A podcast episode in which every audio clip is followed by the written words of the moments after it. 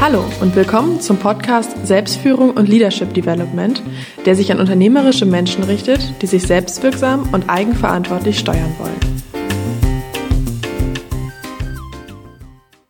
Professor Dr. Gerald Hüther zählt zu den wichtigsten Hirnforschern Deutschlands. Er wurde 1951 in Gotha geboren, hat in Leipzig studiert und in Jena promoviert bevor er zum Max-Planck-Institut für experimentelle Medizin in Göttingen wechselte.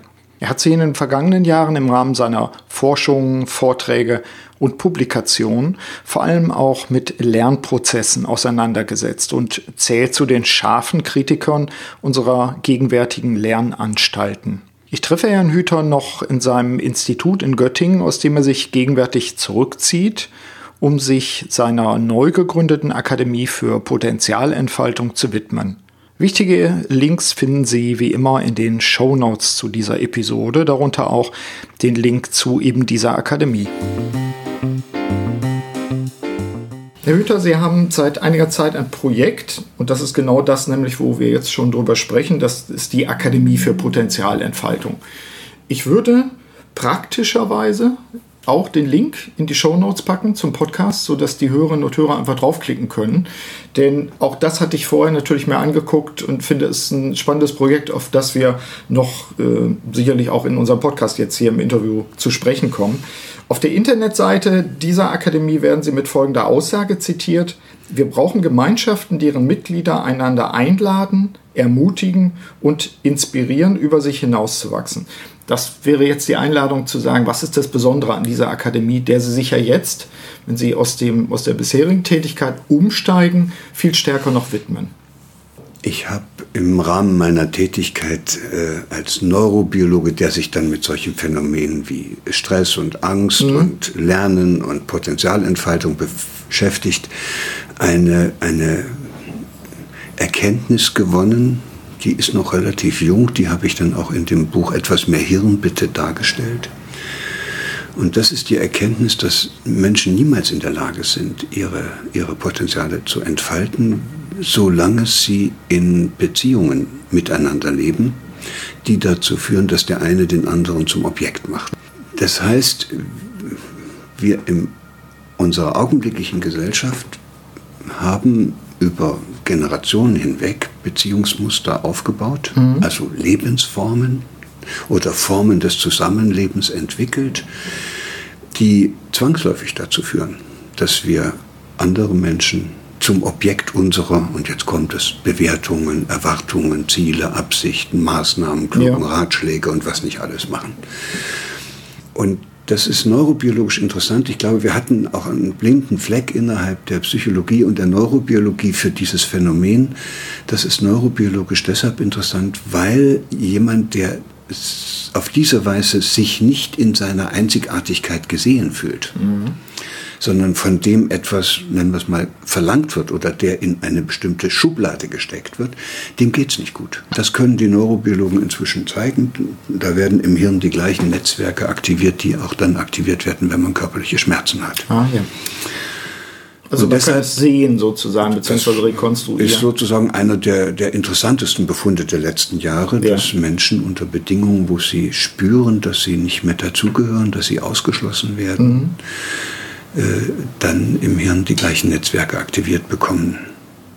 Wie bei körperlichen, Wie bei körperlichen Schmerzen. Das ja. heißt, es ist auch interessant, das Hirn nimmt sozusagen oder benutzt für die Signalisierung einer Beziehungsstörung auf der sozialen Ebene die gleichen Netzwerke, die es auch benutzt, um eine Beziehungsstörung auf der körperlichen Ebene ja. zu signalisieren. Also das ist schon, das ist schon hohe Biologie, die mhm. wir da wiederfinden. Wie dem auch sei, wenn man in eine solche Situation gerät, und wir kommen alle in solche Situationen, mhm. zum Teil schon im Elternhaus, die meisten dann in unseren sogenannten Bildungseinrichtungen und schließlich dann auch im Beruf, mhm. dann äh, hat man ein Problem.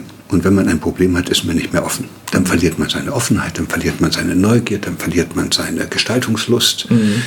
Äh, dann muss man sehen, dass man das Problem löst. Und die beiden Lösungen, die Menschen da immer wieder gefunden haben, heißen, entweder machen sie sich selbst zum Objekt und sagen, ich bin blöd, mhm. Ne, die anderen haben recht. Und das ist natürlich dann ganz fatal. Oder sie drehen den Spieß einfach um und sagen, die anderen sind blöd und machen die zum Objekt ihrer Bewertungen. Ja.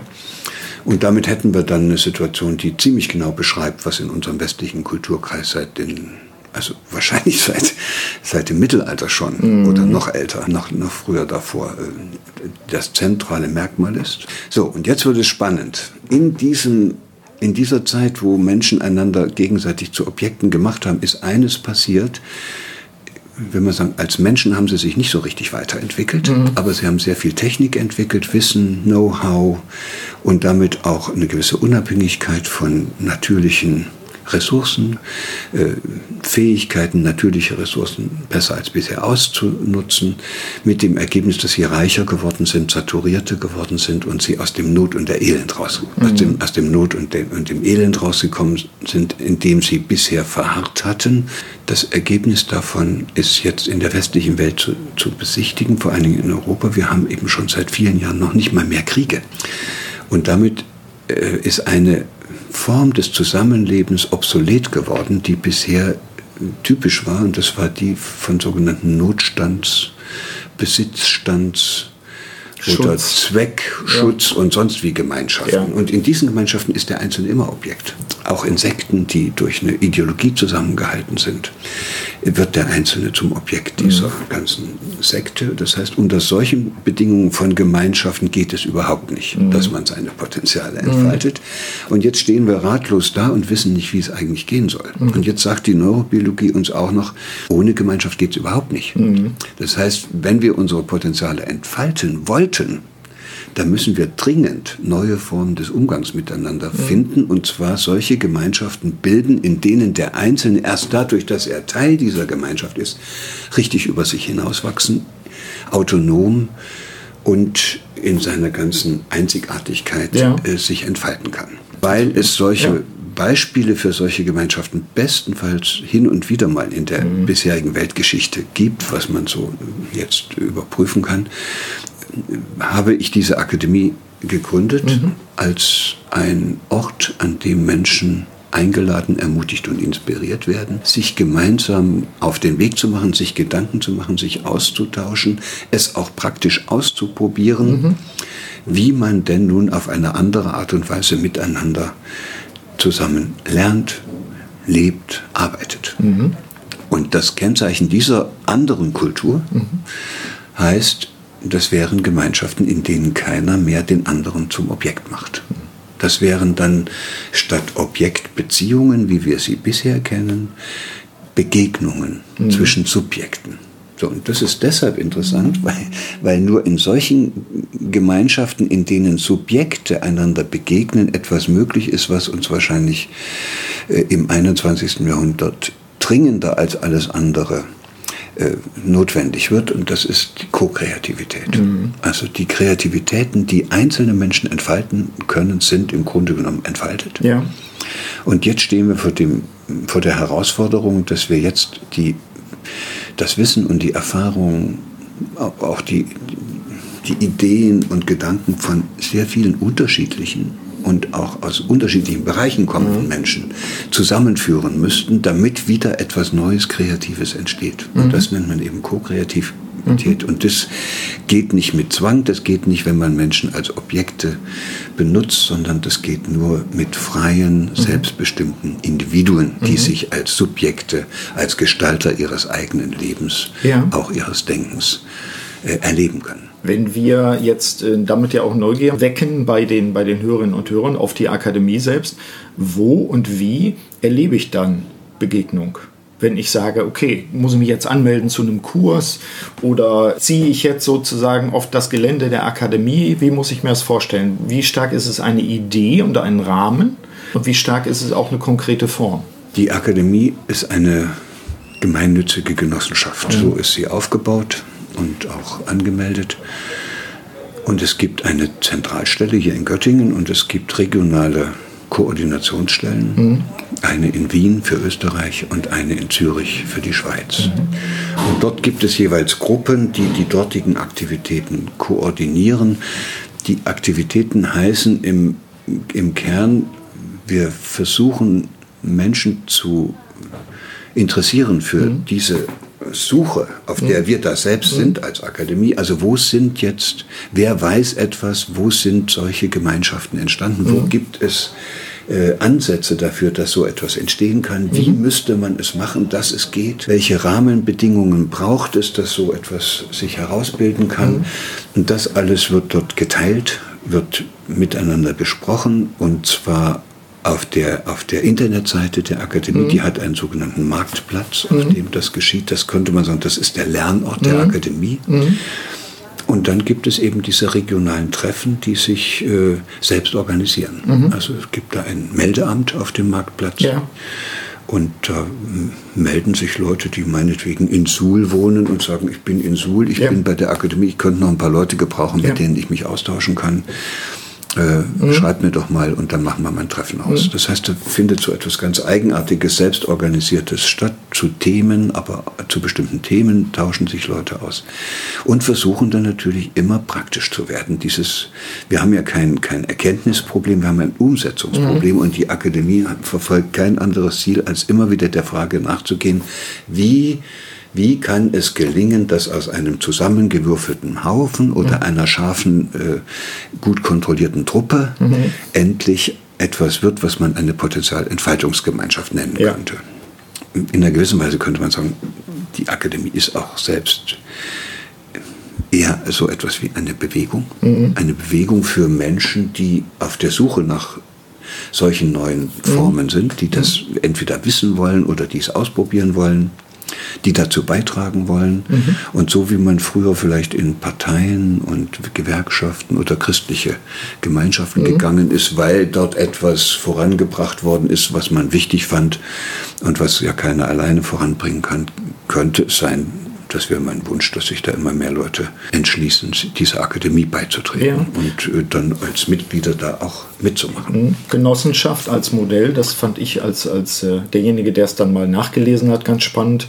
Ich nehme Eva, es gibt eine Renaissance der Genossenschaften auch als Modell. Ich glaube, dass vielleicht an der einen oder anderen Stelle das auch nochmal aufpoppt, wenn man so will. Also wir brauchen ja auch Formen dafür. Der, der klassische Verein scheint ja nicht zu greifen. Es gibt eine, eine eigentlich gesamtgesellschaftlich auch bis nach Amerika rüber zu beobachtende Tendenz, dass immer mehr Menschen spüren, dass dieser Individualismus uns nicht mehr weiterbringt. Mhm. Also ich nenne das immer, das Zeitalter der Einzelkämpfer ist vorbei. Mhm. Und jetzt suchen die Leute alle nach etwas, was sie wir nennen. Und mhm. dabei kommen zum Teil interessante Ansätze heraus, aber es kommt auch ziemlich viel abstruses Zeug dabei ja. heraus, wo wieder nur wir draufsteht und in Wirklichkeit irgendeiner die anderen für seine Zwecke einsetzt. Deshalb ist es umso wichtiger, dass man hier ein Instrument schafft, was mhm. einigermaßen klar definiert, was man überhaupt unter einer Gemeinschaft verstehen ja. sollte. Im biologischen Sprachgebrauch heißt das, es ist eine individualisierte Gemeinschaft. Mhm. Und individualisierte Gemeinschaften sind solche, in denen es auf jedes einzelne Mitglied ankommt mhm. und wo doch aber alle miteinander verbunden sind, äh, sodass in solchen individualisierten Gemeinschaften diese beiden Grundbedürfnisse des, Grundbedürfnisse des Menschen, die ja jeder sozusagen bei seiner Geburt schon mit auf die Welt bringt, auch wirklich gestillt werden können. Das Bedürfnis nach Verbundenheit mhm. und Geborgenheit einerseits, aber gleichzeitig eben auch dieses dringende Bedürfnis nach, heute würde man das Selbstverwirklichung nennen, aber vielleicht heißt es besser, nach, nach Kompetenzerwerb, mhm. nach, nach Autonomie. Entfaltung nach, nach eigener Entfaltung, eigener ja. Entwicklung, eigener Weiterentwicklung mhm. und am Ende auch, das führt ja in die Freiheit. Mhm. Also in, in solchen individualisierten Gemeinschaften wären dann das erste Mal die beiden Grundbedürfnisse des Menschen gestillt. Und erst dann mhm. könnten Menschen überhaupt, äh, dann wären die, die Voraussetzungen dafür erfüllt, dass Menschen tatsächlich die in ihnen angelegten Potenziale entfalten. Wenn das ist ein, ein Punkt, der, der mich nochmal zu einer kleinen Ergänzungsfrage reizt dabei. Sie haben in Ihrem Buch äh, etwas mehr Hirn bitte, was ja jetzt, glaube ich, äh, faktisch das aktuelle Buch ist auch, jetzt, glaube ich, ein Jahr, anderthalb Jahre alt, so ungefähr. Was überschrieben ist, ein Kapitel, äh, das Leben als erkenntnisgewinnender Prozess. Und in diesem Kapitel gibt es die Aussage, die viele vielleicht auch der Hörerinnen und Hörer des Podcasts, wenn sie Führungskräfte sind, zum Widerspruch äh, reizen dürfte, nämlich sie sagen oder schreiben dort, Wettbewerb ist nicht die Triebfeder von Weiterentwicklung, sondern zwingt lebende Systeme lediglich zu fortschreitender Spezialisierung. Ähm, dann würde ich jetzt fast sagen, das muss ja bei manchen Wirtschaftsleuten so sein, dass man ihnen das, die wichtigste Triebfeder wegnimmt. Ja, das ist sicherlich auch mhm. so.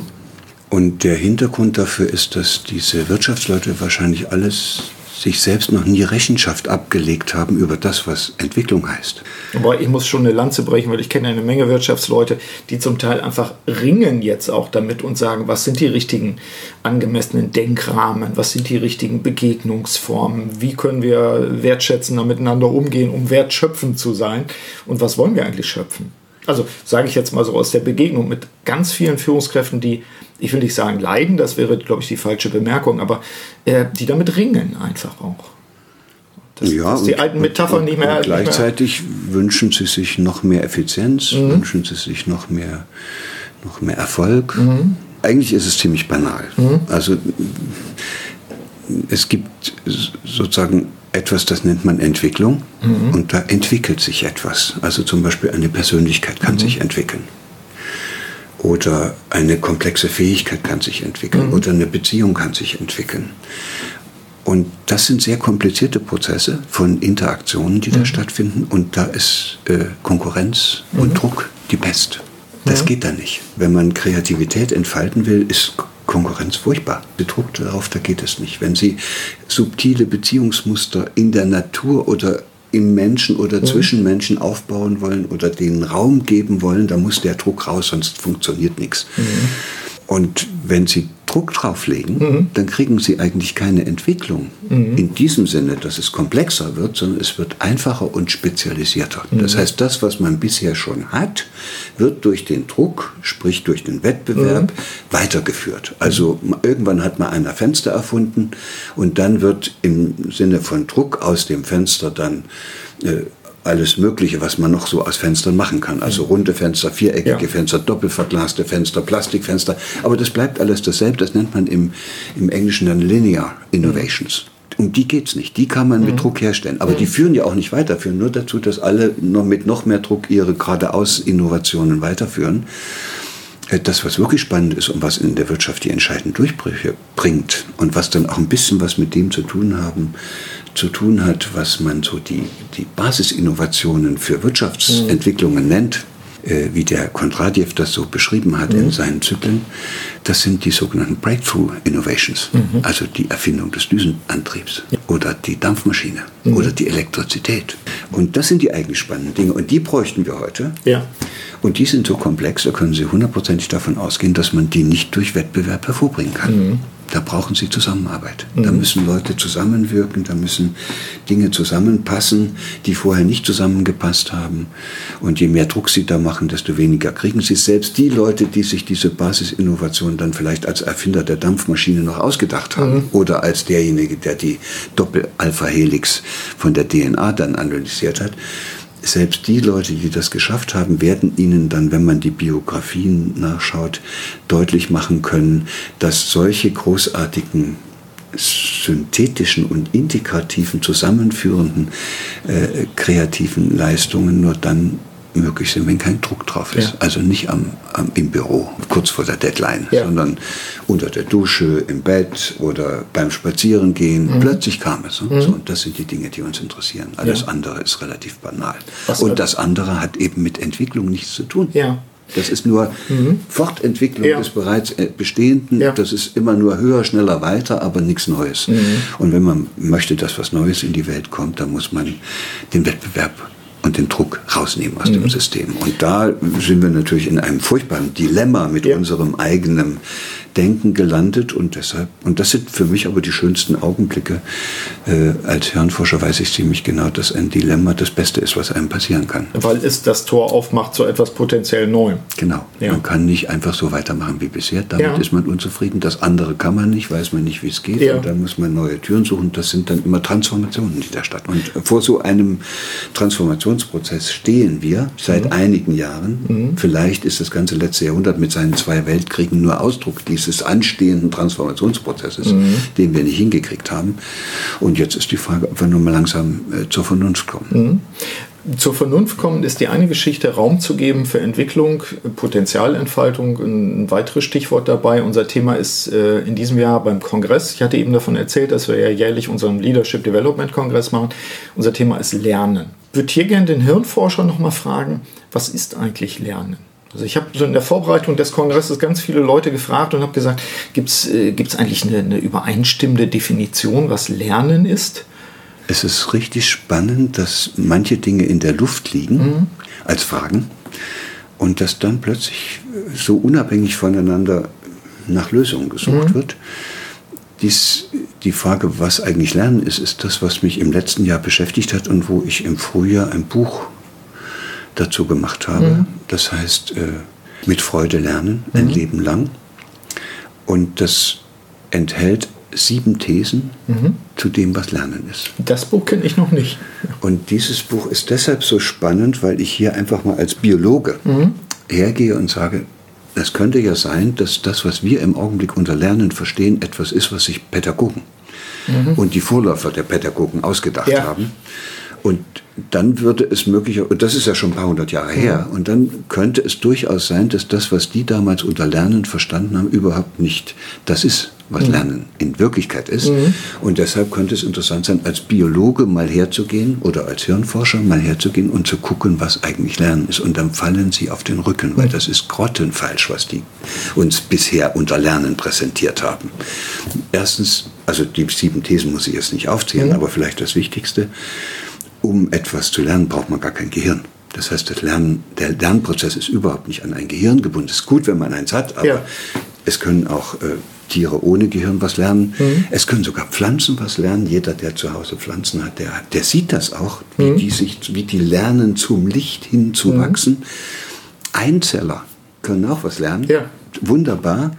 Und auf der höheren Stufe auf sozialen Systemen weiß man ganz genau, beispielsweise innerhalb einer Familie oder in einem Unternehmen, mhm. dass dort auch Lernprozesse stattfinden und zwar auf der systemischen Ebene, mhm. dass die ganze Familie lernt oder dass mhm. das ganze Unternehmen lernt, sich umzuorganisieren und eine neue Struktur mhm. aufzubilden, wenn da in diesem, dieser Familie oder in dem Unternehmen irgendetwas sich verändert, sodass es so wie bisher nicht mehr richtig gut weitergeht. Ja. Ist doch großartig. Ja. Und das heißt jetzt aber natürlich, und das ist eine ganz wunderschöne Schlussfolgerung, dass das Lernen überhaupt nicht vom Leben zu trennen ist. Mhm. Wer nichts mehr lernen kann, mit anderen Worten, ist tot. Mhm.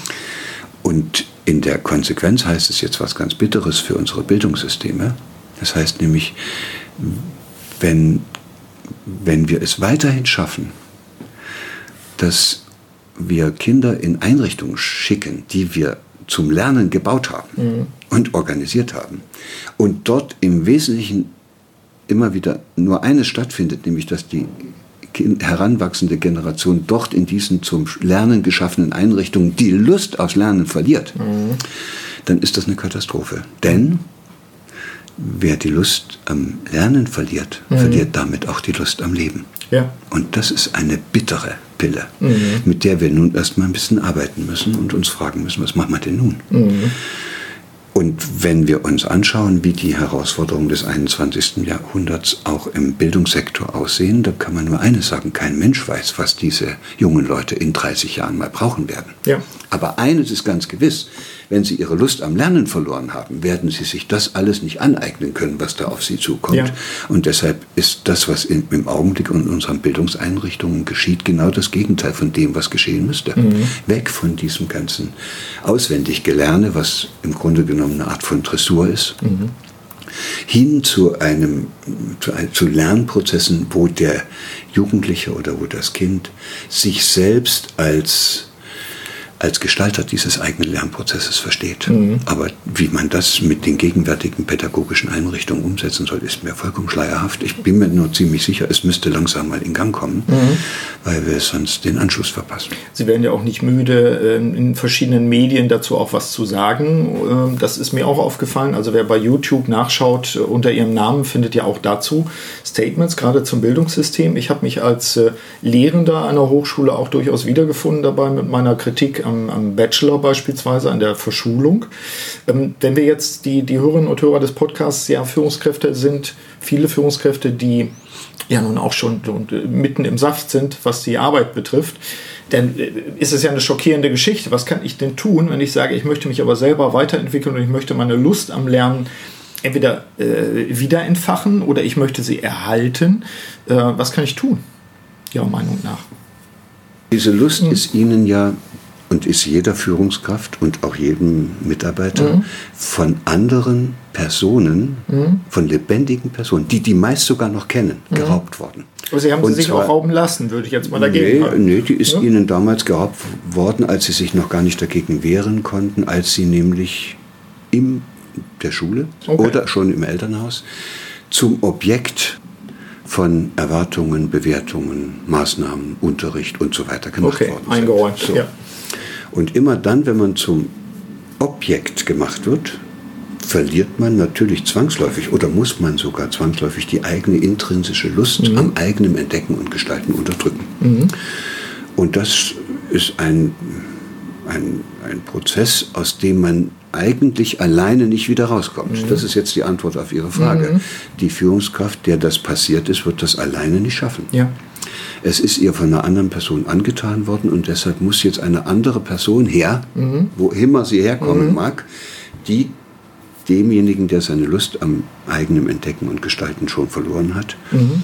nochmal hilft, die neue und günstigere Erfahrung zu machen, ja. wie schön es sein kann, wenn man doch wieder selbst zum Entdecker und Gestalter wird. Ja. Brauchen wir sowas wie Lernscouts? Möglichst nicht, sobald man anfängt, das zu institutionalisieren, ja. sind sie aus der Nummer raus. Mhm. Jetzt komme ich zurück zu der Akademie. Mhm. Man könnte aber, man könnte aber, wenn man äh, solche kleinen Gemeinschaften hätte, in der Menschen einander wirklich begegnen mhm. und in der die einander helfen, in ihre eigene Kraft zu finden, mhm. dann würden in solchen Gemeinschaften dann natürlich auch wieder die Erfahrungen von Subjekthaftigkeit mhm. gemacht dann erlebt sich der Einzelne wieder als jemand, der wirksam sein kann, ja. der was gestalten kann, der nicht nur anderen helfen kann, in ja. ihre äh, Lernfreude zurückzufinden, sondern der auch selbst dabei seine eigene Lernfreude wiederfindet. Mhm. Und dann äh, geht aus solchen Gemeinschaften ein riesiger Impuls aus. Mhm. Und das halte ich für wesentlich äh, sinnvoller, auch effizienter, mhm. als wenn man nun schon wieder ein neues Indoktrinationssystem mhm. schafft in Form von nun nur einem anderen Namen, aber mhm. im Grunde genommen Lernbegleitern oder mhm. Lerncoaches oder mhm. wie immer man sie nennen will, die dann wieder nur in so einer Zweierbeziehung mhm. versuchen, dem anderen auf die Sprünge zu helfen. Wenn das stimmt, was wir uns da in den letzten Jahren erarbeitet haben, dann ist Lernen auch kein individueller Prozess. Mhm. Dann, dann geschieht das immer in, äh, Co-Settings, wo andere dabei sind, wo die was lernen. Wenn Sie in diesem Gespräch was lernen, dann lerne ich in dem Gespräch auch was und es bleibt nicht ein einseitiger mhm. Lernprozess. Mhm. Überall, wo Menschen sich auf den Weg machen und sich durch Lernprozesse verändern, verändern sie auch die Welt ja. und damit ihr Gegenüber. Und das ist richtig spannend und ich fürchte fast, dass der Mandela oder wer immer das gesagt hat, tatsächlich recht hat mit diesem, mit diesem Satz. Wofür wir Angst haben, ist nicht das Dunkle, ne? also dass wir nicht weiterkommen, dass es nicht geht, sondern wofür wir wahrscheinlich noch viel größere Angst haben, ist, was für Möglichkeiten uns offen stünden, mhm. wenn wir endlich die Tür aufmachten. Mhm. Und dieses Aufmachen der Tür heißt, ich sage es jetzt mal sehr drastisch, das ist das die Erkenntnis, dass man als einzelner Mensch nicht existiert. Mhm. Dass man einzigartig ist, aber diese Einzigartigkeit sich nur in der Gemeinschaft mit anderen entfalten kann. Mhm. Dafür fehlt uns förmlich das Hirn. Mhm. Wir, wir, kennen ganz viele Leute, die sagen, jetzt bin ich endlich frei, jetzt habe ich meine Partnerschaft mhm. oder meine Familie oder mein, meine Gemeinschaft verlassen. Ja, ja. Das sind keine, keine Freiheitsprozesse, die mhm. da stattfinden. Der ist, wenn er das endlich geschafft hat, kein freier Mann oder keine freie Frau. Das sind Flüchtlinge. Mhm. Ja, vor sich selbst oder vor der Gemeinschaft. Also äh, deshalb bin ich schon sehr zuversichtlich, dass wir mit diesem Akademieprojekt auf einem mhm. sehr spannenden Weg sind, nämlich herauszufinden, wie diese Gemeinschaften beschaffen sein müsste, mhm. damit man erst dadurch, dass man Mitglied der Gemeinschaft ist, in diese Art von Entfaltung kommt. Mhm. Bin deshalb frei, weil ich in der Gemeinschaft bin. Das, ja. das kann sich ja gar keiner richtig denken. Und dann hätte man eine völlig andere Situation. Mhm. Und das ist aber, wenn ich frei für bin, dann bin ich wieder Gestalter. Dann kann mhm. ich mich wieder öffnen für die Welt. Mhm. Und dann können Potenzialentfaltungsprozesse sich einfach wieder durchsetzen. Wie weit hilft uns Wissenschaft in diesem Kontext, fragte ich mich gerade. Also ich habe ich hab den Eindruck, früher gab es den Spruch, was Hänschen nicht lernt, lernt Hans nimmermehr. Und ich habe mich immer gefragt, das kann doch nicht stimmen. Das äh, kann in der Totalität nicht stimmen. Im Gegenteil, das kann ja wie eine Art Entschuldigung sein, dass ich sage, ja, ich bin jetzt, ich, ich kriege es manchmal im Unternehmen mit, ich bin, äh, dass die Leute sagen, ich bin jetzt 55, ich kann mich nicht mehr verändern und äh, ich bin so strukturiert. Ich persönlich hatte immer den Eindruck, Nö, wenn ich äh, auch in guten Begegnungen sozusagen, deswegen mag ich die Interviews so gerne, die ich mache, die sind für mich so wie, wie Essen und Trinken und Atmen. Wenn, da entsteht etwas Neues dabei und das entsteht offensichtlich dann auch meinem Hirn neu, weil sich wahrscheinlich dann neue Verschaltungen oder so etwas ergeben.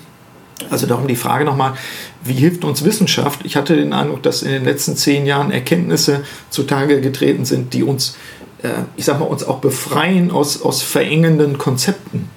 Wir kommen ja aus einer sehr deterministischen Welt. Also das sieht man ja an allen Ecken und Enden, wenn man sich die Theorien, die auch aus der Wissenschaft im letzten Jahrhundert mhm. gekommen sind, äh, genauer anschaut, dann ist das alles, sind das alles Theorien, die im Grunde genommen keinen anderen Zweck hatten, als das sicherzustellen, was man hatte und dafür zu sorgen, dass dass die Ziele, die man verfolgte, auch weiter in dieser Weise verfolgt werden konnten. Mhm. Das heißt, das waren wissenschaftliche Theorien, die förmlich Freude daran hatten, festzustellen, dass der Mensch sich nicht verändern kann, mhm. dass das alles angeboren ist, dass das genetisch determiniert ist. Mhm und davor in den Jahrhunderten, da war es dann eben der liebe Gott, der alles gemacht mhm. hatte. Als der ausgedient hatte, hat man dann die genetischen Anlagen zum lieben Gott erklärt. Genau, ersetzen. Und, und jetzt ist Ende damit. Das mhm. ist eine wahnsinnig spannende Zeit. Mhm. Und das ist auch Wissenschaft. Mhm. Wissenschaft schafft sozusagen unendlich vieles Halbwissen, mit dem man dann auch sehr viel Schaden anrichten mhm. kann. Aber Wissenschaft erzeugt auch über kurz oder lang so viel Wissen, dass es wieder zusammenpasst, dass man aus diesem ganzen Halbwissen wieder ein Bild formen kann und plötzlich stellt man fest, dass man zu Erkenntnissen gelangt, die sich mit dem decken, was kluge Menschen schon seit ein paar tausend Jahren immer mal wieder gesagt haben. Dann finde ich, fangen wir an, auf einem guten Kurs zu kommen. Und dann wird plötzlich auch etwas deutlich, was ich auch sehr wichtig finde, dass man es immer wieder herausstreicht. Erst dann, wenn man es erkannt hat, kann man sich auch darum kümmern. Ich kann nur Verantwortung für etwas übernehmen, was ich auch verstanden habe. Sonst, sonst ist das nicht mein eigenes. Aber Erkenntnis heißt ja auch immer, die Muster zu erkennen, in denen ich dann auch jeweils schon gefangen bin. Genau, und indem ich diese Muster erkenne, mhm. kann ich sie auch ändern. Mhm. Ich, kann sie nicht, ich kann sie nicht ändern, wenn ich es nicht erkannt habe. Mhm. Dann, dann, halte ich das für die Wirklichkeit. Mhm. Genau. Dann, wenn ich mein Ich für die, mein, mein Konstrukt von mir selbst für die Wirklichkeit mhm. halte und denke, dass ich das bin, mhm. wo ich mich doch aber doch nur in dieser Weise zusammengebaut ja. habe, dann habe ich ein echtes Problem. Aber das würde heißen, ja, dass Selbsterkenntnis immer auch Welterkenntnis ist. Denn ich muss mich ja irgendwie in den Zusammenhängen auch verstehen. Ich kann mich überhaupt nicht anders mhm. verstehen, mhm. als in der Spiegelung mhm. mit, den, mit den anderen. Mhm. Primär sind das immer die, die, die Bezugspersonen, mhm. dann sind es aber auch die anderen Menschen, denen man über den Weg läuft und dann ist es über kurz oder lang sogar die Natur, mhm. sodass man sich eigentlich nur in diese Selbsterkenntnis hineinbewegen kann, indem man sich aufmacht mhm. für die Begegnung mit den anderen. Mhm. Als Abrundung sozusagen für, für dieses Gespräch auch nochmal die Frage, Selbsterkenntnis heißt für mich auch, dass ich bei mir bin, dass ich bei mir nachschaue, dass ich in die, in die Muße gehe, dass ich in die Natur gehe, dass ich mich in Stille begebe oder ähnliche Dinge, um dann, wie Sie es gesagt haben, mich gegebenenfalls auch wieder aufzumachen für den Dialog, für den Austausch, für den Diskurs, für das gemeinsame Entdecken oder was auch immer mit anderen Menschen was, was sind da vielleicht aus Ihrer eigenen Erfahrung? Sie hatten gesagt, äh, Sie haben auch ein Sabbatical gemacht, wo Sie dann ja aus dem normalen Betrieb ausgestiegen sind. Wie ist Muße auf der einen Seite verbunden mit der Fähigkeit zum Austausch mit anderen Leuten? Und was, was können wir gegebenenfalls den Hörerinnen und Hörern auch mitgeben als Ermutigung? Also ich habe dieses Sabbatical gemacht aus dem gleichen Grund, aus dem wahrscheinlich die meisten Leute so etwas machen, wenn sie sich das leisten können mhm. und die Möglichkeit dazu bekommen. das ist diese Tatsache, dass wir alle in einem Hamsterrad sitzen mhm. und nicht mehr nachdenken können. Mhm. Und da ist es dann schon sehr hilfreich, wenn man da ab und zu mal rauskommt. Ich glaube, ich hätte aber mit dem Sabbatical nichts anfangen können, wenn ich nicht Menschen um mich gehabt hätte, mit denen ich mich dann austauschen konnte. Mhm. Und insofern wird die Antwort auf Ihre Frage sehr banal. Natürlich brauche ich immer wieder die Rückbesinnung auf mich, ja. die eigene Verwurzelung in mir selbst, mhm. damit ich die Kraft habe, mich für das aufzumachen, was da draußen alles um mich herum passiert. Und dazu gehört dann eben auch das sich aufmachen für die Begegnung mit anderen mhm. Menschen und den Austausch. Mhm. Das ist wie Atmen. Mhm. Einatmen ohne Ausatmen geht auch nicht. Mhm. Mir fällt auf, dass, dass äh, viele Menschen mit einer gewissen Freude und manchmal auch mit Tränen in den Augen Rituale für sich wieder erkennen. Ich sage jetzt nicht überhaupt mal wieder Mittagspause zu machen, da fängt es manchmal bei, bei Führungskräften schon wieder an, sondern ich meine auch Räume der Stille aufzusuchen oder der Boom der Meditation oder der Boom des Yoga oder ähnlichen Dingen, das nehme ich wahr. Haben Sie, ich frage mal so direkt, haben Sie solche Lebenspraktiken auch selbst Rituale, dass Sie sich zurückziehen, dass Sie meditieren, kontemplative Techniken haben, ähnliches? Nein. Mhm. Wie kommen Sie dann zur Ruhe? Das ist, ich bin kein Freund von Techniken und Methoden, weil ich ziemlich sicher bin, dass man, sobald man anfängt, Methoden und Techniken einzusetzen, man dann Gefahr läuft, äh, daran zu glauben, dass es die Technik oder die Methode ist, die einem weiterhilft. Mhm. Und das, was ich verstanden habe, ist aus meinem eigenen Lebensweg verstanden habe, ist, dass es irgendwas mit einer Haltung zu tun hat, mhm. mit einer inneren Einstellung. Mhm. Das heißt, ich habe eine bestimmte Vorstellung davon entwickelt, was für mich wichtig ist. Mhm. Und davon lasse ich mich dann auch nicht so schnell abbringen. Ja. Und dazu gehört eben, dass ich mich ab und zu einfach mal alleine unter einem Baum setze und, und diesen Baum spüre. Hm, das da brauche ich nicht, nicht Technik nennen. Ja. Eben, dann braucht man keine Technik mhm. und das kann mir an sehr vielen Orten passieren, dass ich mich rückbesinne auf das, was mir wirklich wichtig ist. Mhm. Und ich würde mir wünschen, dass es mehr Menschen, vor allen Dingen auch in Führungspositionen gibt, die so ein inneres Bild davon haben, was für einer sie sein wollen. Also vielleicht auch noch ein bisschen übertrieben, wie derjenige, wie sie denjenigen ansprechen wollen, dem sie da vielleicht in 30 Jahren im Spiegel mal sehen. Mhm. Und, und auf diese Weise sich dann vielleicht bei den heute anstehenden Entscheidungen fragen, ob diese Entscheidung zu dem passt, was sie da sein wollen. Und ich fürchte fast, dass da sehr viele Entscheidungen anders ausfallen, wenn man, wenn man wüsste, was man eigentlich will und was einem im Leben tatsächlich wichtig und bedeutsam ist. Ja, genau das lassen wir so nachklingen. Ganz herzlichen Dank, Herr Hüter, dafür, dass wir das Gespräch heute führen konnten. Ich bin gespannt, wie es weitergeht. Für die Hörerinnen und Hörer werden wir die, die Zugänge sozusagen zu Ihrer Internetseite, Sie haben eine eigene Internetseite, den Hinweis auf das Buch Etwas mehr Hirn bitte, was ich persönlich sehr gerne gelesen habe und natürlich vor allen Dingen auch auf die Akademie für Potenzialentfaltung auch nochmal in die Shownotes reinpacken. Also insofern ganz herzlichen Dank. Bitte sehr. Alles Gute für Sie auch. Dankeschön.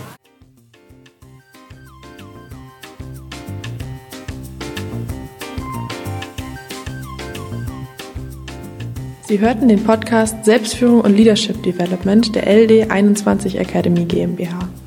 Das Team der Akademie und eingeladene Experten unterstützen unternehmerische Menschen, um sich selbstwirksam und eigenverantwortlich zu steuern. Aktuelle Infos finden Sie in unserem Blog unter www.ld21.de.